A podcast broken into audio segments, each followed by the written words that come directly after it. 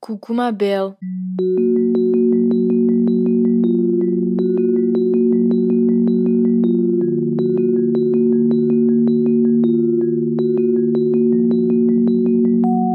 Il faut souffrir pour être belle. Cette belle injonction, je sais pas qui c'est qui a inventé ça, mais franchement, voilà, aujourd'hui je suis colère. Je suis pas contente. Manro pas contente. En fait, j'ai envie de parler de cette injonction qu'on a dans la société à, normaliser la douleur chez les femmes et les personnes à utérus. C'est un truc de ouf parce que t'as un utérus, t'es obligé de souffrir et surtout c'est normal de souffrir parce que les hormones, parce que les règles, parce que accoucher, avoir un enfant, vivre une grossesse, parce que t'as toutes les injonctions de euh, devoir s'épiler, euh, de partout parce que les poils c'est sale, c'est c'est pas beau, d'être même pas pris en charge. En fait, c'est exactement ça le problème, c'est que du coup, dans la société actuelle, surtout dans le dans le monde médical, ta douleur en tant que femme ne sera pas pris au sérieux, en tout cas pas autant qu'un homme, parce que les femmes sont habituées à souffrir. Ça me fait penser à l'extrait de Fleabag là où elle dit que les femmes sont sont faites pour souffrir en fait. Are born with pain built in. It's our physical destiny. Period pains, sore boobs, childbirth, you know. We carry it within ourselves throughout our lives. Pour te faire un peu la traduction, en gros, elle dit que la douleur, c'est en nous. C'est un truc, on n'y peut rien, on vit avec, on n'a pas le choix. Et c'est en nous. Genre, elle dit par exemple, elle parle de douleur d'accouchement, de, de seins douloureux, euh, de règles aussi, de douleurs de crampes menstruelles. Et surtout, ces douleurs-là, elles nous accompagnent toute notre vie. Malheureusement. Trop bien. Alors c'est peut-être un peu contradictoire par rapport à ce que je viens de dire, mais on vit dans la douleur, mais du coup on normalise la douleur, alors qu'on n'est pas censé avoir mal de base. Je veux dire, par exemple, pour les règles, on n'est pas censé souffrir le martyr. Et pareil, je sais pas, je crois que c'est dans la Bible où c'est écrit tu enfanteras dans la douleur. Alors qu'aujourd'hui, bon, évidemment, avant c'était même carrément un risque pour la santé que de devoir accoucher, puisque euh, y avait les avancées médicales étaient très peu euh, mis au point, ce qui fait que tu avais souvent des risques de mourir en donnant naissance, genre limite tu, tu, passes ta vie à ton enfant, quoi, en gros. Toi, tu meurs et tu, tu, laisses ton enfant vivre. Il y a de ça. Mais aujourd'hui, il existe plein de méthodes pour ne plus souffrir, telles que euh, la péridurale, telles que la césarienne en cas de complications où tu es endormi. Donc il existe des moyens de ne plus avoir mal. Mais en attendant, à côté de ça, il y a un problème dans le monde médical de une femme qui a mal sera moins bien prise en charge qu'un homme, notamment justement en termes de maladies cardiovasculaires. En France, une femme sur trois meurt d'une maladie cardiovasculaire. Ces maladies sont devenues la première cause de décès chez elle devant le cancer du sein. Et j'ai appris aussi, il n'y a pas très longtemps, que les symptômes d'un AVC chez une femme ne sont pas les mêmes que chez un homme. Et ça, on n'en parle pas, puisque dans le monde médical, les recherches, elles sont faites par les hommes pour les hommes. Avec, enfin, ils, prennent comme exemple euh, un homme de taille moyenne, de corpulence moyenne. Ils prennent pas en considération les femmes. C'est exactement pareil pour les voitures, d'ailleurs. Pour tester les airbags dans les voitures, lors des accidents, ils mettent un mannequin homme de corpulence homme. Tu vois?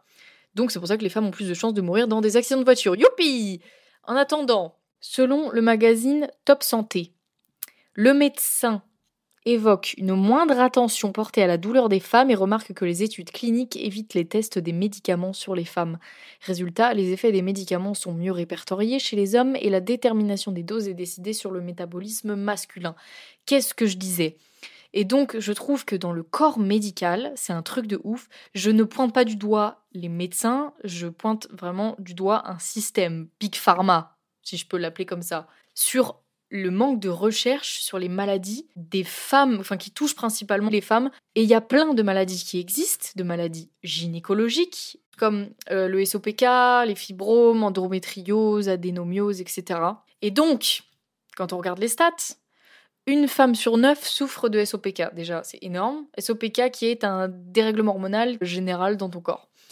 Une femme sur dix souffre d'endométriose et 1 à 13% des femmes souffrent d'adénomiose. Et l'adénomiose, c'est euh, de l'endométriose qui est interne à l'utérus, si je ne me trompe pas. Et donc, de voir qu'il y a autant de femmes qui souffrent de ce genre de choses et que, on le rappelle, hein, que ce soit pour l'endométriose, l'adénomiose, le SOPK ou les fibromes. Ce sont des maladies qui mettent une éternité à être diagnostiquées parce que la médecine est en retard. Vraiment. Et ça rend ouf.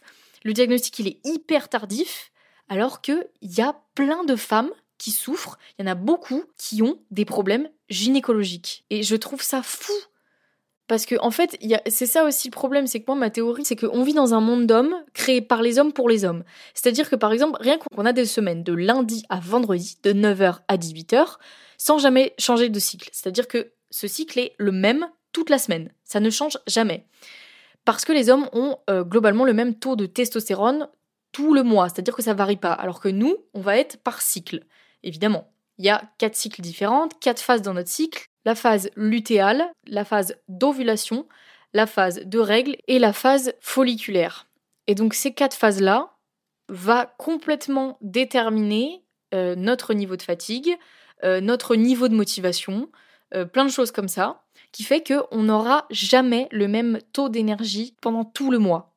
Et nous les femmes, on se fatigue plus vite que les hommes puisque on perd des litres de sang les mois. Pour les femmes chanceuses, enfin chanceuses entre guillemets, parce que justement je parlais des maladies tout à l'heure, euh, il y en a plein qui ont euh, leurs règles pas tous les mois, qui ont leurs règles euh, plusieurs fois par mois. Ou une fois tous les trois mois, enfin bref, ça dépend. Tellement. Et donc voilà, nous on est là, on est femmes, on grandit dans un monde d'hommes, adapté pour les hommes, fait par les hommes pour les hommes, et donc rien que dans ce cycle de travail, il n'est absolument pas adapté pour nous, ce qui fait qu'on va avoir une plus grande phase de stress vu qu'on va être facilement plus fatigué. Déjà que rien quand on a nos règles, c'est la, période la plus fatigante du mois, et on n'a même pas le droit à du répit. Petit à petit, c'est en train de se moderniser mais c'est même pas pour tout le monde, c'est pour euh, les femmes qui sont même pas, qui souffrent même pas d'endométriose, qui sont diagnostiquées endométriose. Et pourtant, je l'ai déjà dit, être diagnostiqué, ça met une éternité. Donc tu peux en souffrir pendant des années et avoir une errance euh, médicale. Donc quand tu as, quand tu souffres de ça et que c'est diagnostiqué,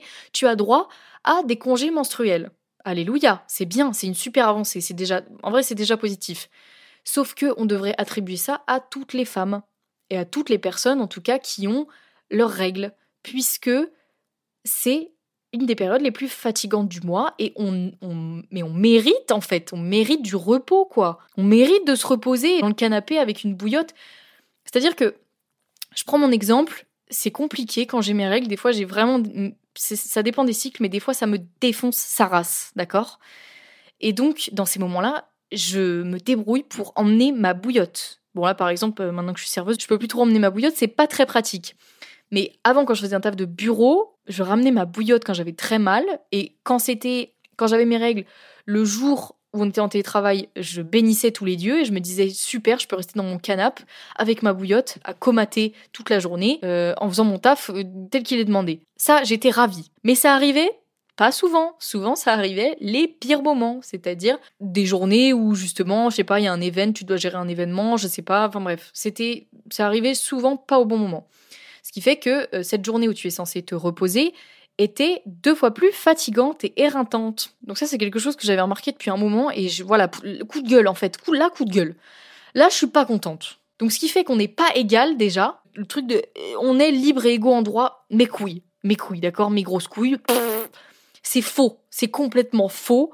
On n'est pas égaux et pourquoi on nie ces différences-là? Parce que justement, ces différences, c'est ce qui fait nos forces. Et donc pourquoi dire qu'on est égaux alors que c'est pas vrai? Et donc je reviens sur l'exemple de les femmes euh, sont bien moins, en tout cas la douleur des femmes est bien moins prise en charge que les hommes. C'est-à-dire donc ça s'est popularisé comme méthode de contraception le stérilet. Donc le stérilet que ce soit en cuivre ou hormonal, dans tous les cas, il faut l'insérer dans l'utérus. L'utérus qui est quand même une partie, vu que c'est en interne, c'est littéralement ultra sensible, d'accord? Et on vient y foutre un corps étranger sans anesthésie. Je sais pas si vous vous rendez compte de la douleur que ça peut engendrer et les complications que ça peut engendrer. C'est-à-dire que en plus de, du fait que ça ne soit pas avec anesthésie, on nous dit ça va piquer un peu. Vous allez ressentir une petite gêne, ça va, ça va pincer un peu.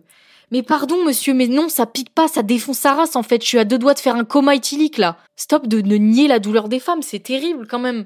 Euh, quand tu regardes les témoignages de, femmes qui se, font, qui se sont fait poser un stérilet, euh, la plupart des témoignages sont affreux ils sont tous mauvais. Et en plus, euh, rajoute là-dessus un gynécologue, une gynécologue qui n'est pas du tout à l'écoute et qui ne te met pas en confiance. Donc tu rajoutes une dose de stress par-dessus, mais laisse tomber, tu, tombes dans les pommes. Il y a eu plein de, témoignages de femmes qui sont soit tombées dans les pommes, soit ont vomi. Enfin, c'est un truc de fou quand même. Et on nous laisse et on continue de faire ça. Donc bref, je me rappelle, j'étais allée voir une gynéco. Je m'étais déjà fait poser un stérilet, justement, c'était pour un check-up, pour voir si tout allait bien, pour lui dire surtout que j'avais des, saignements depuis que je m'étais fait poser un stérilet moi, ça s'était pas nécessairement mal passé, mais en tout cas, j'ai eu très mal et j'ai trouvé ça scandaleux qu'on me dise ça va pincer un peu, alors que juste ça, ça, défonce. Je m'attendais pas à cette douleur. Donc, bref, je vais voir une sage-femme à Nantes. Donc, je rentre dans son cabinet et euh, elle était plutôt jeune. Donc, déjà, c'est une femme et elle était jeune. Donc, je me suis dit, ok, cool. C'est pas forcément que des green flags, mais là, en tout cas, ça l'était puisqu'il se trouvait qu'elle était adorable. Et en plus d'être adorable, elle était dans le consentement et dans l'écoute. Et donc, pour vous dire, elle m'a quand même auscultée donc elle a inséré des doigts, etc., juste pour ausculter, pour regarder bien si, tout allait bien. Elle s'est assurée que j'étais prête avant de, de, de m'ausculter. Et ça s'est tellement bien passé, elle m'a tellement mise en confiance, qu'en sortant du rendez-vous, je suis allée chouiner aux toilettes parce que je me disais, purée, mais en fait, ça existe du personnel médical qui est à l'écoute, qui est à l'écoute du patient, qui est à l'écoute des sensations du patient, qui, qui respecte le patient et qui ne, qui ne considère pas le patient juste comme un corps ou comme un utérus sur pattes, là, en l'occurrence, pour les gynécologues. Et j'étais agréablement surprise, vraiment sincèrement. Et je me, je me suis sentie traitée comme une humaine et respectée. Et ça faisait une éternité que ça m'était pas arrivé. Je me sentais. J'avais foi en l'humanité, en fait. En sortant de ce rendez-vous, après, j'avais foi en l'humanité. C'était incroyable. Donc si tu as besoin, sincèrement, si tu as besoin d'avoir quelqu'un en face de toi, surtout des personnels médicaux comme ça qui, qui, regardent des parties où tu te sens quand même vachement vulnérable, comme des gynécologues, des sages-femmes, etc., je te conseille le site ginenco.wordpress.com. C'est un site qui recense tous les gynécologues, sages-femmes, en tout cas personnel médical, qui euh, sont bienveillants, safe, à l'écoute, vraiment des gens bien, en fait, littéralement, qui t'écoutent, qui te considèrent comme des humains. Euh, ça, recense tout partout dans toute la France. Donc franchement, et même dans la Belgique, il me semble. Donc je te conseille vraiment vivement ce site-là. Et donc je trouve ça ultra important de s'écouter et surtout de, de choisir minutieusement le personnel médical qui va s'occuper de ton corps et qui va s'occuper de, de prendre soin de toi et de chercher vraiment des solutions plutôt que de te considérer comme te, te minimiser tes douleurs, etc. J'en ai déjà parlé pour ma prise de pilule où j'avais des douleurs atroces dans la vessie et on, on m'avait prescrit une cure de cranberry. Enfin, ma sœur, euh, j'ai pas besoin de ça en fait. J'ai juste besoin que t'arrêtes les douleurs. Bref, je vais pas refaire un épisode dessus, mais écoute-toi, et si ça se passe mal, si t'as le moindre doute, c'est comme dans les relations, hein. si t'as le moindre red flag, où tu te dis, ouais non, vas-y, euh, je, tu sais, tu, tu nies le truc, tu, laisses passer, tu laisses couler, tu t'y fais pas attention. Ben, c'est pareil dans le personnel médical et les rencontres que tu fais de ces gens-là. Quand tu rencontres quelqu'un qui ne t'écoute pas, avec qui tu sens qu'il y a un mauvais feeling, euh, va chercher ailleurs. C'est-à-dire que si par exemple euh, le gynéco, la gynéco de, de ta mère ou de ta sœur, si tu, c'est pas parce que ça se passe bien avec une personne que toi, ça te conviendra. Tu n'es redevable de personne, tu n'as pas de, compte à rendre à personne. Si tu sens qu'il n'y a pas de feeling et que tu te sens pas safe, change de professionnel de santé. Vraiment, c'est un conseil que je te donne d'amis, de sœur, vraiment. Écoute-toi, écoute tes sensations et ton intuition. Et si ton intuition te dit mm, mm, mm, no, no, no, no, bitch, ça va pas le faire, eh ben, don't go, go away, fuis, fuis ma sœur, va ailleurs. Franchement, je trouve ça légitime qu'on en ait marre, en fait, qu'on soit en colère. Parce que c'est un monde qui est absolument pas adapté à nous, les personnes à utérus. Et ça me rend en colère, ça me rend triste, ça me rend fâchée. On s'adapte sans cesse à une société qui n'est absolument, qui elle en retour ne s'adapte pas à nous. Et on essaie de faire bouger les choses, on essaie de, on, met en place des choses, on parle, on ouvre, on ouvre notre bouche sur toutes les violences qu'on peut subir. Et en face, on nous écoute pas. En face, on nous dit Bah ouais, mais c'est ta faute. Ou c'est pas parce que toi t'as vécu ça que tout le monde est comme ça en fait. Franchement, peut-être que je m'égare et peut-être. Enfin, tu sais, des fois, il y a des journées comme ça, j'en ai marre. J'en ai marre et il y a de ça plusieurs mois, euh, j'avais fait une crise existentielle féministe en mode vraiment en grosse chialade sur le canapé parce que aussi et comme j'ai travaillé chez Unad Panam c'est quand même un média féministe ce qui fait que tous les jours, tu vois des choses qui sont pas forcément faciles à entendre ou à, voir. Et, des fois, tu es fatigué, tu rentres chez toi, tu es fatigué de te dire que, que ça s'arrête jamais, en fait, qu'il existe encore tous les jours des violences. Et des fois, même ça s'empire. T'as l'impression que ça se calme, t'as l'impression que parce que nous, maintenant, on, ose parler, que ça s'est calmé. Absolument pas. Là encore, j'ai vu un chiffre, c'est 13%. C'est les violences faites aux femmes dans les transports, elles ont augmenté de 13%. Est-ce que tu trouves ça normal? J'en ai marre, en fait. Aujourd'hui, j'en ai marre. Et c'est aussi pour ça que je fais ce podcast et que j'ai envie de prendre la parole aujourd'hui et tous les autres prochains jours où je vais sortir des épisodes, parce que j'en ai marre et j'ai envie, grâce à ce podcast, que les personnes se sentent moins seules. Tu n'es pas seule. Vraiment, tu n'es pas seule. Et si t'en as marre et si t'as envie de, de, te plaindre à moi en DM, mais, mes DM sont grands ouverts. Je suis à ton écoute. Sincèrement, je te le dis sincèrement. Envoie-moi un message si tu te sens mal, si t'en as marre de d'avoir peur tous les jours de sortir dans la rue parce que t'as peur de te faire siffler, t'as peur de te faire agresser, t'as peur de te faire kidnapper, t'as peur de te faire violer, t'as peur de te faire taper. Peu importe, on a tout le temps peur et c'est fatigant. Et tu vois, mais même quand on va voir des gynécologues, on n'est même pas en sécurité puisque même chez les gynécologues, il y a eu y a des agressions sexuelles. Je me rappelle le mec là qui, qui disait oui mais qui ah ça me ça me dégoûte. Je suis désolée, je vais mettre un trigger warning avant. Là, j'annonce trigger warning violence sexuelle, d'accord? Euh, le monsieur qui, chatouillait le clitoris de ses patientes pendant, pendant qu'il faisait des, auscultations. Et son explication, c'était Oui, mais non, j'ai pas touché leur clitoris directement, j'avais un gant il euh, y a quand même une différence entre le doigt nu et le gant. Mais mon ref, on, te parle pas de ça en fait. Enfin, je suis désolée, mais je trouve ça horrible, je trouve ça absurde de, nier autant la, violence. Et, quand, on, quand on ouvre la bouche, on nous dit oui, mais attends, il y, a toujours un mais en fait. C'est fatigant, je suis fatiguée, je suis en colère. Et franchement, cette colère, elle est légitime et on a le droit d'être en colère. Et avant, je la niais et je me disais, mais justement, je vais passer pour une hystérique, je vais passer pour une folle. D'ailleurs, hystérique, c'est quand même un mot qui vient du, latin utérus. Donc déjà, hystérique, c'est exclusivement féminin. C'est trop grave déjà. Et avant, je la faisais taire, cette colère, et je me disais, non, mais il faut pas trop que je l'ouvre parce que après je vais passer pour une folle, je vais passer pour une pour une hystérique, pour une meuf, pour une féministe relou, tu vois oh non, tu, oh non, toi aussi t'es féministe, oh, t'es relou et tout machin, t'en fais trop. Et en fait, non, j'en fais pas trop. J'en fais pas trop parce que j'en ai juste marre. franchement, j'ai le droit d'en avoir marre. J'ai le droit d'être en colère. Donc, ne faites jamais taire cette colère parce que j'espère, franchement, je croise les doigts pour que cette colère, un jour, elle paye.